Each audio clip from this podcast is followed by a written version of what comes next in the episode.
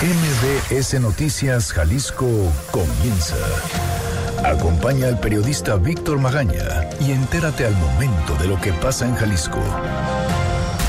Este es un avance informativo MBS Noticias Jalisco.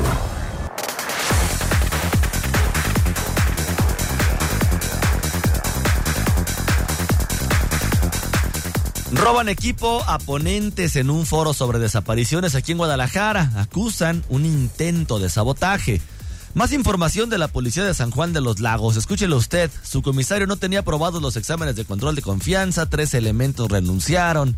La mitad de la corporación no tenía permiso para aportar armas. Hay 46 que no pueden ser localizados y hasta un poco de droga encontraron en el escritorio del comisario.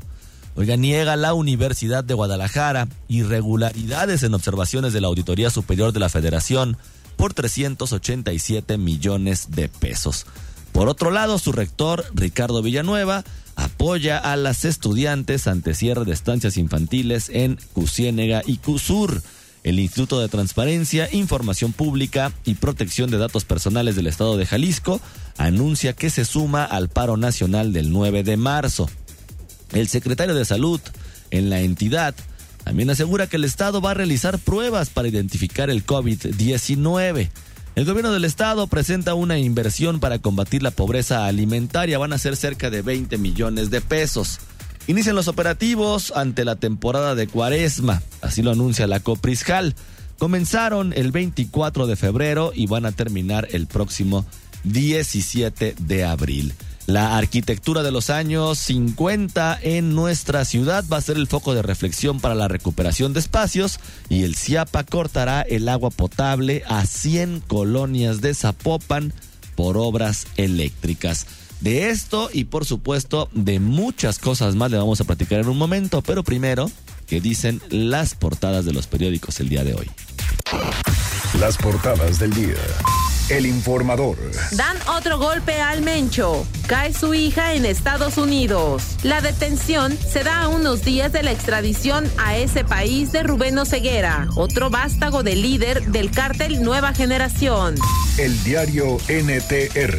Tumban restricción que protegía el Bajío. Ganan amparo contra decreto de protección. Mural. Sufre industria por coronavirus. Impacta al sector automotriz. El Universal. Solo se investigan 7% de delitos contra mujeres. Hubo 16.7 millones de agresiones en 2018. INEGI. Excelsior. Hackers endurecen chantaje a Pemex. Suben a la red documentos de la empresa.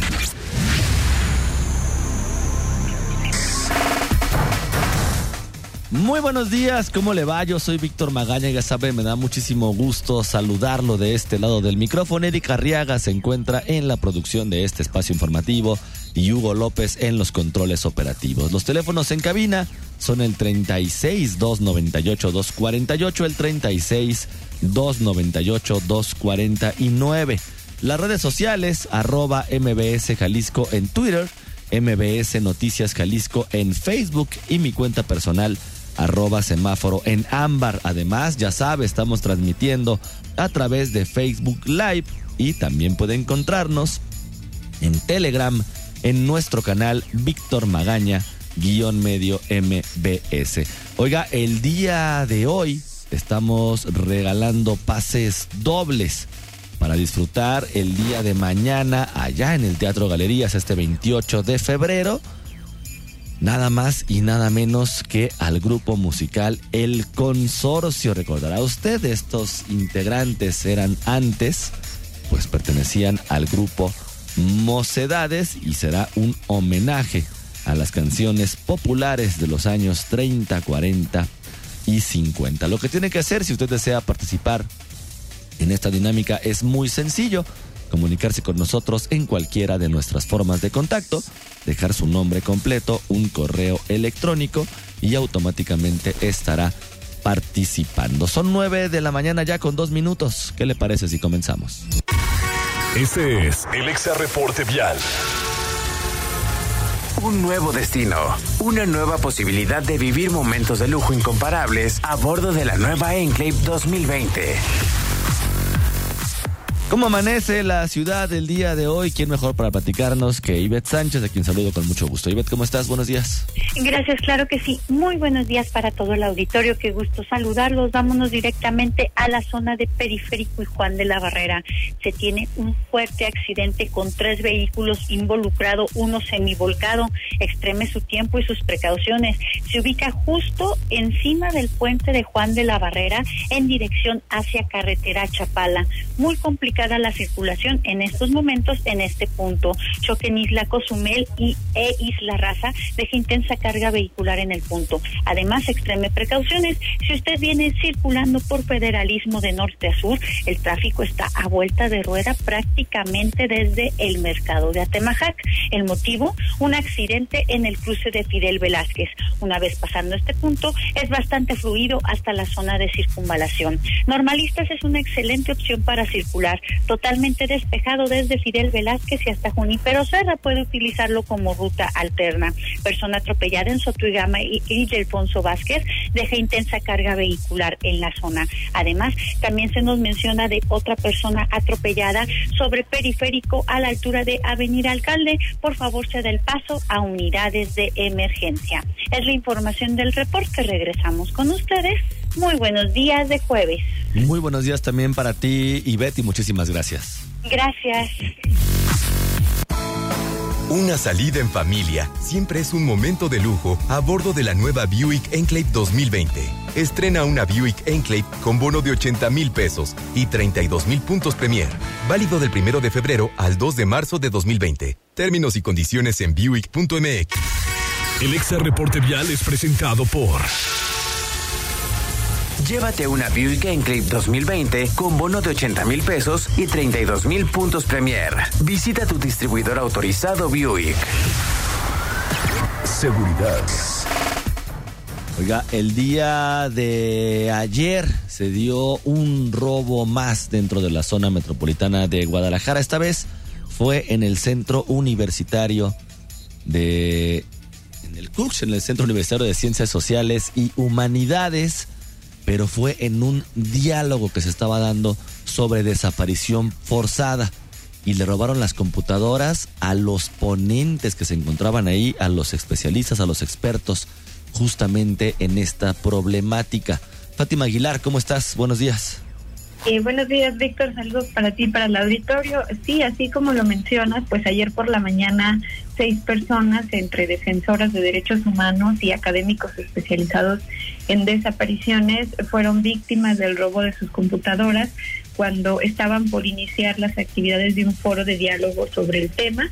Ahí lo decías bien, en el Centro Universitario de Ciencias de la Salud y Humanidades de la Universidad de, Guadalajara, eh, que está ubicado en Zapopan. El evento denominado Represión Política, Desaparición Forzada y Estrategias de Resiliencia en Contextos de Desigualdad eh, es organizado por el Centro de Estudios Latinoamericanos Avanzados, el CALAS. Eh, el, el mismo externaba a través de un comunicado pues que este robo no puede ser identificado como un acto de delincuencia común, sino como una acción deliberada para sabotear una actividad internacional muy importante en la articulación del tema de las desapariciones. Eh, de acuerdo con la coordinadora del laboratorio Visiones de Paz en el CALA, Carmen China Salazar, pues esto lo consideraron así como una acción concertada por los perfiles de los ponentes, que son un integrante de un colectivo de familias de desaparecidos y cinco investigadores extranjeros especializados en el tema eh, con manejo de información sensible. Esto es lo que menciono que se hayan dirigido a la sala de eventos y que además había, ahí había toda clase de cosas. La gente dejó su bolsa, su mochila, su portafolio, se levantó a registrarse o a ver una exposición que tenemos adentro, pero solo se llevaron las computadoras, no se llevaron mochilas, carteras, bolsos, ¿no? Eso no. Todo el perfil de quienes participan, pues son personas con, digamos, altas responsabilidades, ¿no? En, temas de derechos humanos, es que se tomó esa decisión de, de plantearlo no como un problema de un robo común. O sea, se metieron a la sede de los trabajos y se llevaron las computadoras con información. Hay gente que trabaja temas de clandestinas, gente que trabaja acompañamiento a víctimas. Eso es como lo más preocupante. Bueno, en la narrativa de cómo sucedieron los hechos, Calas aseveraba en este comunicado que los agresores se encontraban desde antes del inicio de la actividad y conforme llegaron los participantes se presentaron de distintas maneras hasta que se ganaron su confianza y pidieron a todos que salieran del salón para registrarse y en ese momento pues trajeron los equipos. Al sitio eh, acudió personal de la Fiscalía Estatal para abrir una carpeta de investigación por este suceso, eh, realizar una investigación inmediata y perita que ofrezcan garantías a los afectados en cuanto a la pérdida del material y la información que contenían esos equipos, eh, recuperación de los mismos, así como garantizar la no repetición de estos hechos, fueron algunas de estas peticiones de Calas a la autoridad municipal, a la Fiscalía y a las autoridades de la Universidad de Guadalajara. Según Carmen Chinas, pues desde esta institución, desde la Universidad de Guadalajara, existe una preocupación por haber recibido a quienes asisten a este evento internacional con un incidente de este tipo. El mismo concluye hoy y participan representantes de universidades, grupos de derechos humanos y de colectivos de víctimas de distintas partes, eh, de distintos países y eh, se tomó la decisión de que no se cancela. El mismo continúa ayer y también continúa hoy. Y por último, nada más decirles que la UDG manifestó en un comunicado comunicado que ofrecerá el apoyo y todas las facilidades para que se realicen las investigaciones, así como que emprenderá procesos de sanción, de sanción interna por estos hechos que dice empañaron la relación de una actividad internacional y de alto calado en el Estado. Pues es el reporte, Víctor. Fátima, muchísimas gracias. Gracias, buen día. Buenos días también para ti. Por cierto, y ya lo escuchaba usted de voz de nuestra compañera Fátima Aguilar, esta denuncia fuerte que hace justamente Calas, este centro de investigación para América Latina. Y él, pues no está tampoco de más ni exagerado quizá que tengan la sospecha y el temor de que se deba más a un asunto político, a un asunto de seguridad, más que realmente solo al robo de equipos de cómputo. Esto por la información delicada que se tenía almacenada en las computadoras y además porque fue justamente, justamente las laptops de los ponentes, de los investigadores, de los defensores, de los activistas que estaban en ese diálogo de desaparición y desaparición forzada, justamente las que fueron extraídas. El gobierno de Zapopan emitió un comunicado bastante escueto diciendo que pues todo indicaba que era el mismo modus operandi que se estaba dando. Porque un día antes, recordará usted, también en el Hotel Holiday Inn habían ingresado unas personas a una habitación a robarse 11 computadoras, solamente que ahí, en este caso específico, las autoridades del Holiday Inn, los responsables, no quisieron cooperar con mostrar los videos justamente de los pasillos del hotel. En este caso en específico, pues fue adentro de un centro universitario. Le exigen tanto a la Universidad de Guadalajara como al gobierno de Zapopan, como a la misma Fiscalía Estatal del gobierno de Jalisco, pues que dé con los responsables que recuperen los equipos, pero sobre todo que haga una investigación seria del por qué justamente se llevaron solamente las computadoras de los ponentes en un tema tan delicado y tan doloroso como es la desaparición y la desaparición forzada aquí en nuestra entidad. Oiga, recuerda que ayer ya le platicábamos de cómo habían desarmado a la Policía Municipal de San Juan de los Lagos. Bueno, pues ya hay más información. El comisario de esta policía, Hugo Armando Martínez, no tenía aprobados los exámenes de control de confianza, de acuerdo con los primeros resultados de la intervención de esta corporación por parte de la Secretaría de Seguridad. El pasado lunes el gobierno estatal aplicó su atribución constitucional en la seguridad del municipio, pues se presumía que había vínculos con la delincuencia organizada. En las primeras 48 horas de esta intervención, escúchelo usted, encontraron que casi la mitad de los policías no tenían permiso para la aportación de armas. Además se reportó un déficit de policías, pues de los 160 registrados en la corporación solamente llegaron 101. 13 ya renunciaron y de 46 se desconoce su paradero. Otra irregularidad además que se destacó, además que se destacó, fue el hallazgo de pequeñas cantidades de droga en el escritorio del comisario y se desinstaló una red de cámaras de videovigilancia que no estaban vinculadas ni a la corporación ni al gobierno de este municipio. Imagínese un C5 instalado por el crimen organizado. Otra irregularidad fue el hallazgo de pequeñas cantidades de droga, ya le había dicho, en el comisario. Y bueno, los hallazgos ya acreditarán algunas faltas administrativas, aunque al final de las pesquisas podrían calificarse como delitos si el Ministerio Público obtiene pruebas para imputar a los responsables. Y el Instituto de Transparencia e Información Pública aquí del estado de Jalisco se suma también al paro nacional de este próximo 9 de marzo. Erika Arriaga, ¿cómo estás? Buenos días. Buen día, Víctor. Buen día, auditorio. Así es, por ser un organismo garante de los derechos humanos y también para unirse a las peticiones de colectivos feministas de todo el país para que pare la violencia contra las mujeres. El Instituto de Transparencia, Información Pública y Protección de Datos Personales de Jalisco, el ITEI, se sumará al paro nacional un día sin nosotras el próximo 9 de marzo. Así lo explicó su presidenta Cintia Cantero Pacheco. Escuchemos. Comprendemos la trascendencia y relevancia que tiene para el respeto de, de derechos eh, relacionados con la libertad, la democracia y, eh, y, pues la participación de la, de la mujer en los diferentes ámbitos y por supuesto para poder en este momento visibilizar una problemática que tiene que ver con, con la violencia que, que se está generando, ¿no?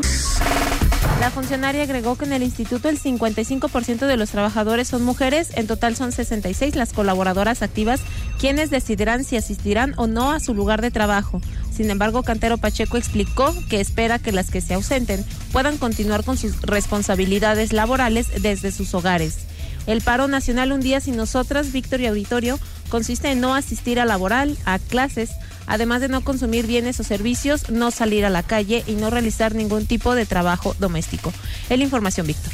Erika, muchísimas gracias. Gracias, buen día. Oiga, son 9 de la mañana con 13 minutos. Le recuerdo que estamos regalando pases dobles para asistir el día de mañana a disfrutar el concierto de El Consorcio. Lo que tiene que hacer es muy sencillo, comunicarse con nosotros en cualquiera de nuestras formas de contacto dejarnos su nombre completo, un correo electrónico y automáticamente estará participando en esta dinámica. Al final del programa, por supuesto, diremos quiénes son los ganadores.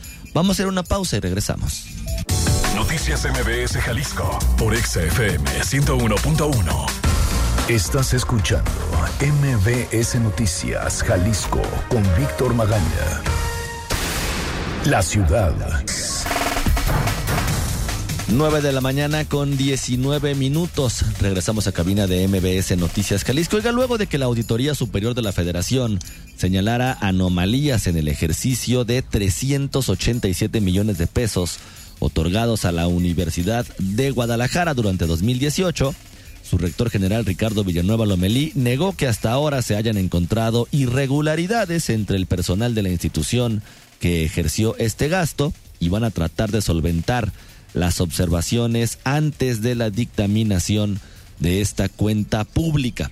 En su tercer informe, correspondientes al análisis de los recursos otorgados por el gobierno federal a la Universidad de Guadalajara, la Auditoría Superior señaló que de esos 387 millones de pesos, 291 estaban destinados a gastos de operación, pero se ejercieron en nómina sin autorización del Consejo General Universitario, como lo establece el convenio marco de colaboración para el apoyo financiero con la federación. El monto restante observado tiene que ver con el destino de recursos para el pago de personal que no se encontró en su lugar de trabajo, pagos a trabajadores posteriores a su fecha de baja y el destino de dinero para el pago de bienes muebles e inmuebles sin estar autorizados en el convenio. El rector general argumentó que para el caso de los 219 millones de pesos destinados a nómina, el requisito de pasar por el Consejo General Universitario sí se cumplió a la hora de la aprobación del presupuesto general, porque ahí se estipula el monto a destinar a la plantilla laboral, pero un dictamen específico donde se informe que se movieron recursos de un capítulo a otro como lo requiere la auditoría no existe. Hay que escuchar cómo lo dijo con el dictamen de la sesión del Consejo en donde se aprobó el presupuesto, queda solventada esa observación. ¿no? Eh, lo, vamos a ya lo habíamos entregado, nos están diciendo que no es suficiente, pues insistiremos en que ese es, eh, que nosotros creemos que eh, el, el, máximo órgano de gobierno de la universidad autorizó ese monto, ¿no? Pero lo autoriza dentro del presupuesto y es lo que seguiremos defendiendo. Dijo que pese a no haber podido solventar con la documentación ya entregada a la auditoría ese monto, van a insistir con lo mismo porque consideran que el Consejo General sí autorizó ese cambio, pero dentro del presupuesto. Villanueva Lomelí se mostró confiado de que solventarán el 100% de las observaciones. Dentro del informe, la auditoría concluyó que, por estas anomalías no solventadas, la universidad no realizó una gestión responsable y transparente de los recursos ajustada a la normativa que regula el ejercicio y no se cumplieron sus objetivos y metas. Salud. Y el gobierno del estado va a presentar una inversión para combatir la pobreza alimentaria. Adrián Montiel, ¿cómo estás? Buenos días. Hola, muy buenos días, Víctor, también para el auditorio. Y mira, con una inversión cercana a los 20 millones de pesos, el gobernador del estado, Enrique Alfaro Ramírez, entregó mobiliario de cocina eh, y también eh, utensilios de comida para 86 comedores donde se van a beneficiar eh, adultos mayores, personas de la tercera edad, también personas en situación de calle y 1.338 niñas y niñas de las escuelas de educación básica en Jalisco. El gobernador destacó la pertinencia del programa que beneficiará a quienes en Jalisco viven todavía pues con pobreza alimentaria. Escuchemos que yo creo que es un paso muy importante, particularmente los municipios que más lo necesitan, los municipios con los mayores eh, niveles de pobreza, de marginación y en donde las necesidades se concentran y se hacen más grandes en un escenario en el que los municipios pues hoy no tienen presupuesto ni para lo más básico. Necesitamos ser solidarios. Código se llama el programa Menutre. Ayer se entregaron 20 cocinas 86 comedores.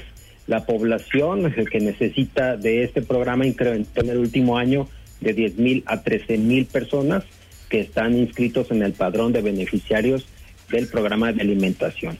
Pues el reporte, Víctor. Adrián, muchísimas gracias. Muy buen día, muchas gracias. Muy buenos días también para ti. Ok, la Universidad de Guadalajara también va a otorgar apoyos a las estudiantes que se vieron afectados por el cierre de las estancias infantiles en el Centro Universitario de la Ciénega y el Centro Universitario del Sur.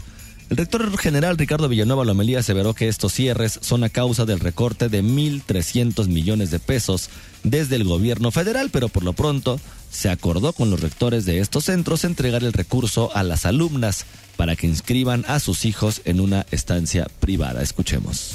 Yo lamento mucho, pero es donde nos va a empezar a doler esos 1.300 millones de fondos extraordinarios que arbitrariamente desaparecieron, ¿no? O sea, en el país eran 8.300 millones los que se repartían a todas las universidades, era por indicadores, era por, para programas específicos, que es para la eficiencia terminal, para la, equidad de género, para poder garantizar a nuestros estudiantes eh, en condiciones de paternidad o maternidad eh, que puedan seguir estudiando, pues eran, era una política en la que nos estábamos comprometiendo como universidad fuerte.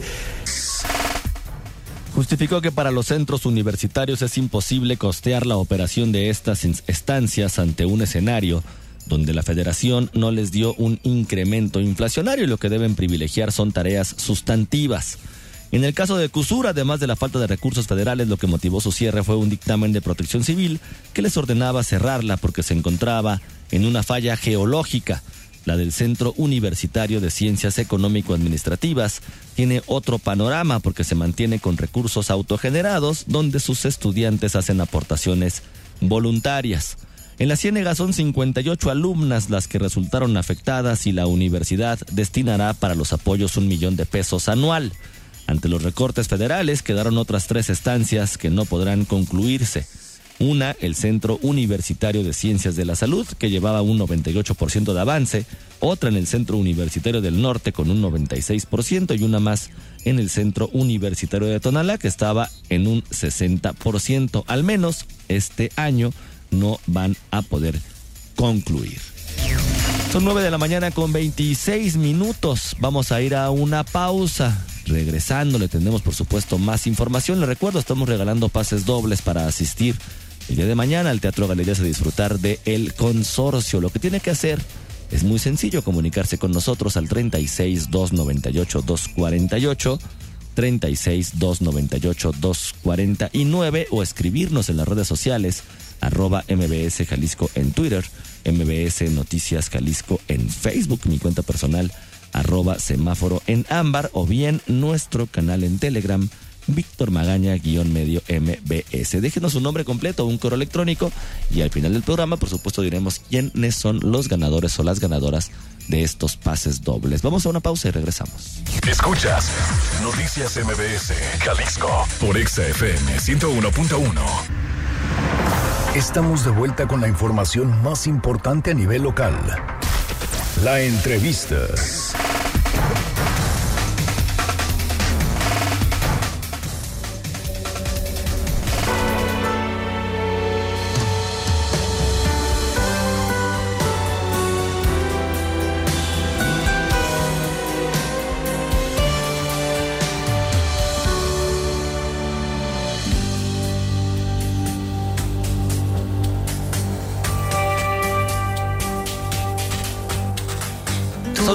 Mañana con 32 minutos. Regresamos a cabina de MBS Noticias Jalisco.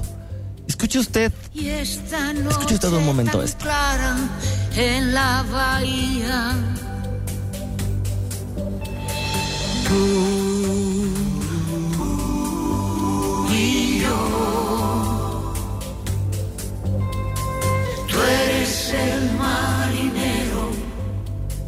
Ese que tanto quiero. Yo la que siempre espera pensando en ti, pensando en ti, mirando al mar. Oiga, hay, hay grupos, hay agrupaciones musicales, hay voces que trascienden no solamente el colectivo de una generación, sino que van brincando de generación en generación y nos van pues rememorando o recordando, como dice el dicho, todo tiempo pasado fue mejor. Bueno, hay grupos que sin duda van traspasando estas generaciones de padres a hijos, amigos, y nos terminan siempre generando un buen sabor de oído. Y hago esta analogía justamente, ¿no? De del sabor y del oído, porque uno de estos grupos es sin duda pues la agrupación El Consorcio que se va a presentar el día de mañana ahí en el Teatro Galería. Si tengo el gusto de platicar justamente el día de hoy con Estivalis, integrante por supuesto del consorcio, lo sabe usted muy bien, para platicar qué es lo que nos espera, qué es lo que le espera al grupo o al público en general el día de mañana. Estivalis, ¿cómo estás? Muy buenos días. Hola, buen día, Víctor. ¿Qué tal? Oye, pues contentos, se presentan mañana en el Teatro Galerías. Platícanos, por favor, qué es la sorpresa, qué es lo que le tienen preparado al público tapatío. Bueno, nosotros vamos a hacer un recorrido por la historia de, de, de toda de los 50 años que llevamos en la música. Eh, Amaya y yo fuimos fundadoras del grupo Mocedades, pero dejamos el grupo en, en diferentes momentos de nuestras vidas y en, en un momento dado pues eh, formamos el grupo del consorcio y, y, bueno, pues vamos a hacer la música que, nos ha traído hasta acá después de 50 años, pues yo qué sé, tú eh, eres tú, secretaria, Amor de Hombre, Piel, Búscame, eh, La Llamada, no sé, pues, pues todas las canciones que el público recuerda y que, y que son ellos los que nos han traído hasta acá, porque un artista puede proponer que debe hacer un concierto, pero si el público no acude, pues ni modo, como decís acá. Entonces eh, siempre han acudido y acá siempre nos han tratado de maravilla. Oye, Estibelis, es un grupo de consorcio que surge, y corrígeme si estoy equivocado, que surge justamente en una reunión de amigos, es un grupo de amigos, y que eso creo que finalmente terminan transmitiéndolo ustedes en el escenario. Esta intimidad que traslada o que traspasa no solamente el escenario, que sino se va hasta tu casa, ¿no? Es esta confidencialidad que hay entre, entre, entre los integrantes, más de 50 años de trayectoria, como lo señalas tú bien. Sin duda unas tablas impresionantes las que deben, las que tienen ya sobre el escenario. Y luego este recorrido que van haciendo con la música de los años 30 hasta los años 50, yo le decía al inicio de esta charla. Es una música que no solamente nos llega a las personas que conocemos la agrupación, quizá por los papás que luego nos fuimos enamorando de la música del consorcio, sino que luego va traspasando generaciones y se vuelve finalmente una música completamente atemporal.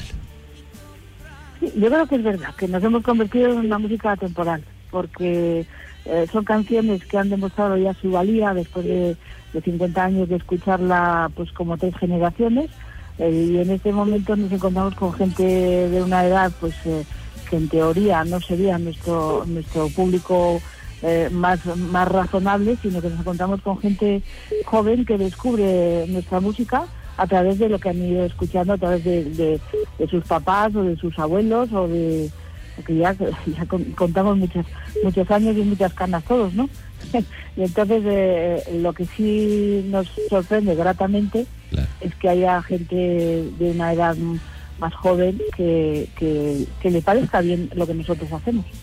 Oye, no, ¿cómo- ¿cómo, cómo, cómo reciben ustedes al público? Obviamente una cosa es cómo el público recibe al artista arriba del escenario y como decías tú, pues tiene que haber público para que haya, para que haya un espectáculo. Pero ustedes, ¿cómo reciben al público en Guadalajara cuando se dan cuenta que, como tú señalas, los abuelos van acompañados luego de los hijos o de los nietos y ya van tres, cuatro generaciones que se sientan en una fila del Teatro Galerías en este caso a escuchar a una agrupación con ya con esta trayectoria.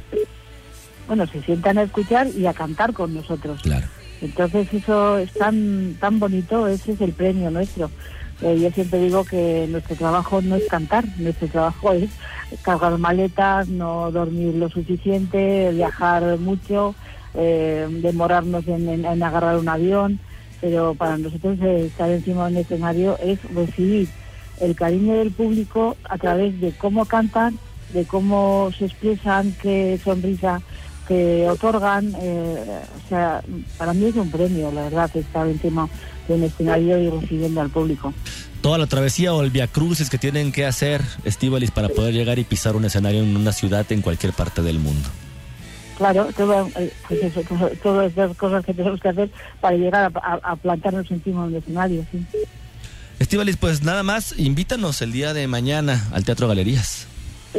Bueno, yo les invito de todo corazón, estoy ilusionada porque además vamos a estrenar dos canciones nuevas que yo sé que, el- o sea, estoy tranquila porque vamos a enseñar dos canciones nuevas que es nuestro querer y nuestro deber, pero también estoy contenta porque van a escuchar las canciones que, que les han traído después de 50 años a, a venir al, al, al, al Teatro Galerías a escucharnos a las 6.30.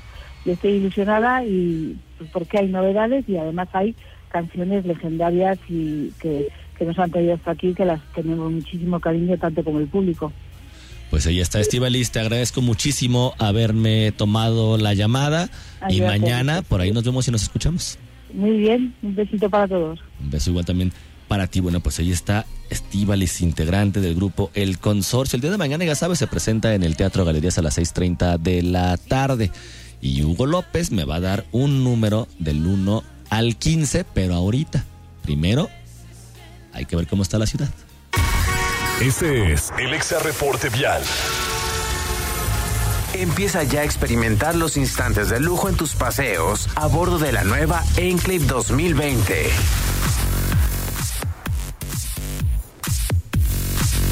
Oiga, hay un accidente vial en Tonalá, en la colonia Infonavit, La Soledad, en Avenida Patria y Álvarez del Castillo, para que tome sus precauciones. Además, en Tlaquepaque, en la colonia Santa María, Tequepexpan, en Anillo Periférico Sur y Cristóbal Colón. En la normal, en las calles Guanajuato y Contreras Medellín, hubo otro percance vehicular. Lo mismo en Jardines del Sur, Isla Raza e Isla Gomera. Y por último, un motociclista lesionado. Esto en Jardines de San José, en Isla Raza. Y un atropellado más en la colina olímpica en Marcelino García Barragán y Río Principal, por supuesto, para que tome sus precauciones. Además, también nos están informando que elementos de protección civil y bomberos estaban atendiendo justamente, que le decía ahí, en Isla Cozumel e Isla Raza, este choque de un midibús y una motocicleta en la zona. Hay muchísimo, muchísimo tráfico para que tome sus precauciones. Una salida en familia siempre es un momento de lujo a bordo de la nueva Buick Enclave 2020. Estrena una Buick Enclave con bono de 80 mil pesos y 32 mil puntos Premier. Válido del 1 de febrero al 2 de marzo de 2020. Términos y condiciones en Buick.mx. El Exa Reporte Vial es presentado por... Adquiere una Buick Enclave 2020 con bono de 80 mil pesos y 32 mil puntos Premier. Visita tu distribuidor autorizado Buick. Ahora sí, mi compañero Hugo López nos va a decir tres números del 1 al 15 para ver quiénes son los ganadores de estos pases dobles para disfrutar del concierto de El Consorcio. Hugo. Serán el número 2. El número 2. Número 9 y el, 14. El número 9 y el número 14. María Trinidad Sandoval Vargas, Yolanda Martínez Viz.